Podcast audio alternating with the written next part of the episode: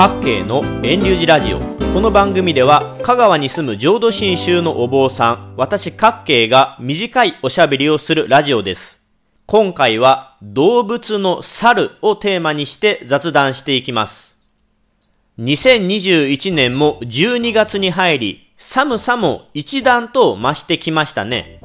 あと1ヶ月もすれば香川県小豆島お猿の国では県指定の天然記念物の日本猿が身を寄せ合って冬の寒さをしのぐ猿団子が見られるようになります。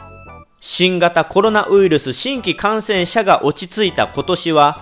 12月からの初詣、幸先詣はあまり呼びかけられていないように感じますが、ニュースでは来年の干支の虎の置物や絵馬などが披露されてきています。本当は猿のお話は猿の干支の時に雑談しようと思ったのですが、あと6年も先のことなので、牛年から虎年に移るこのタイミングでお話ししようかなと思いました。というのも、2020年から2021年にかけては、鬼滅の刃という漫画、アニメ、映画がとにかく流行りましたね。鬼滅の刃は簡単に言えば主人公たちが悪い鬼を倒す物語です。日本では古くから鬼のイメージは牛や虎に近いものだと考えていたようです。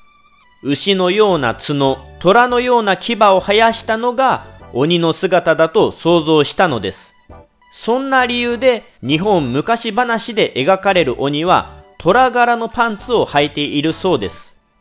2020年、2021年に流行った鬼退治の鬼滅の刃は、ちょうど鬼を連想させた牛や虎の年にぴったり当てはまったのかもしれませんね。2021年6月1日に配信した89回目のラジオ、猿は牛や虎よりも強い、でもお話ししたのですが、北東の方角を意味する牛や虎の干支は鬼の出入りする場所と信じられていました。また、その鬼の出入りする鬼門を封じるために、その逆に位置する南西の羊猿の猿の動物によって鬼が猿、魔が猿と信じられてきました。京都の北東方向の鬼門の先に比叡山のお寺が建てられたのも都を鬼から守るというそんな理由があるからだと言われています。さて、干支は日本オリジナルの考えではなく、古い時代の中国の暦や時間や方位を表すものでした。それが日本に伝わり、平安時代の陰陽道や神仏集合などが組み合わさり、神のたたりや鬼の災いという考えになっていったようです。牛や虎の方角というのは鬼の出入りする方角であり、牛や虎の時間は午前1時から午前5時頃であり、最も暗く寝静まった真夜中のこの牛虎の時間は魔の者が出やすい最も恐ろしい時とされてきました。一方で猿はどうでしょうか？猿は魔が猿、鬼が猿と語呂合わせでは良いイメージなのですが、仏教のお経文では、戒めを守らず、勝手気ままに振る舞う人は、猿が果実を探して木から木へとさまようがごとくであると例えています。また、浄土宗の宗祖法然は、私たちの心は物事にとらわれて移りやすく、あたかも猿のようで、誠にあちこちと散り乱れて落ち着かないものと仏教では猿の気ままな行動が仏道修行をする人にとってあんまりよろしくないということを説いています。さて、そうは言いながらも世界遺産に登録されている栃木県の日光東照宮にはあの有名な猿、3匹の猿、三猿がいますよね。3匹の猿の姿から見ざる、言わざる、聞かざるの言葉で有名ですが、あれを見ると仏教に関係しそうですよね。ですが、あれもあんまり仏教には関係ないようで、三猿を含めた16匹の猿が描かれているのは日光東照宮の馬小屋であり、古来日本では猿が馬の病を治したり世話をするといった猿が馬を守る神とされてきたからです。また、見ざる、言わざる、聞かざるの三猿の教えですが、似たような例え話は世界各国にあるようですし、もともとは2500年前の儒教の孔子の言葉、礼節に背くことに注目してはいけない。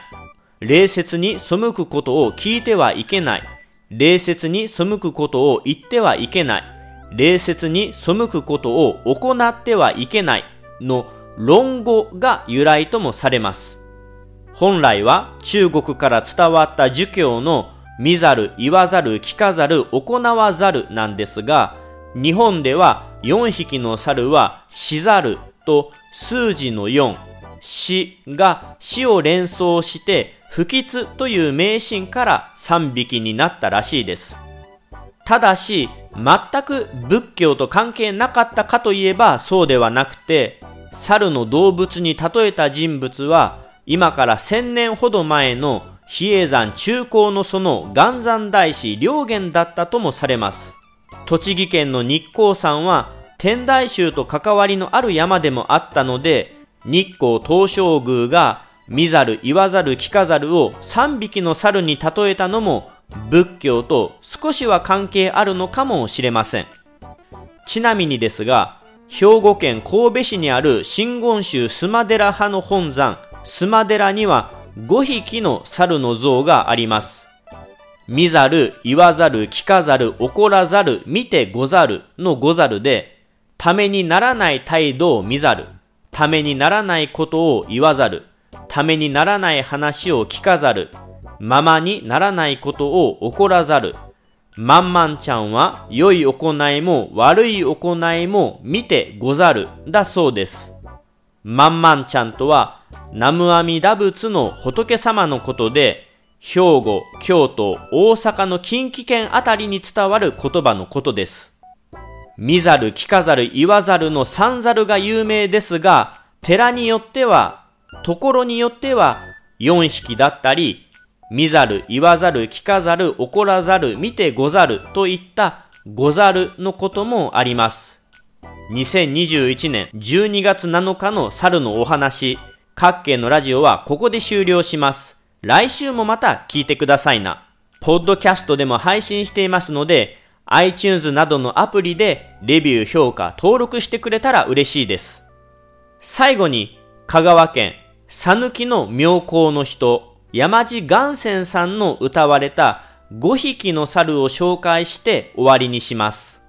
見ざる、聞かざる、言わざると、思わざると、なさざると、五匹の猿に恵まれて、みやす、きやすの楽しみは、南無阿弥陀仏の地理誇り。見ざる聞かざる言わざると、思わざるとなさざると、五匹の猿に恵まれて、みやすきやすの楽しみは、南無阿弥陀仏の地理誇り。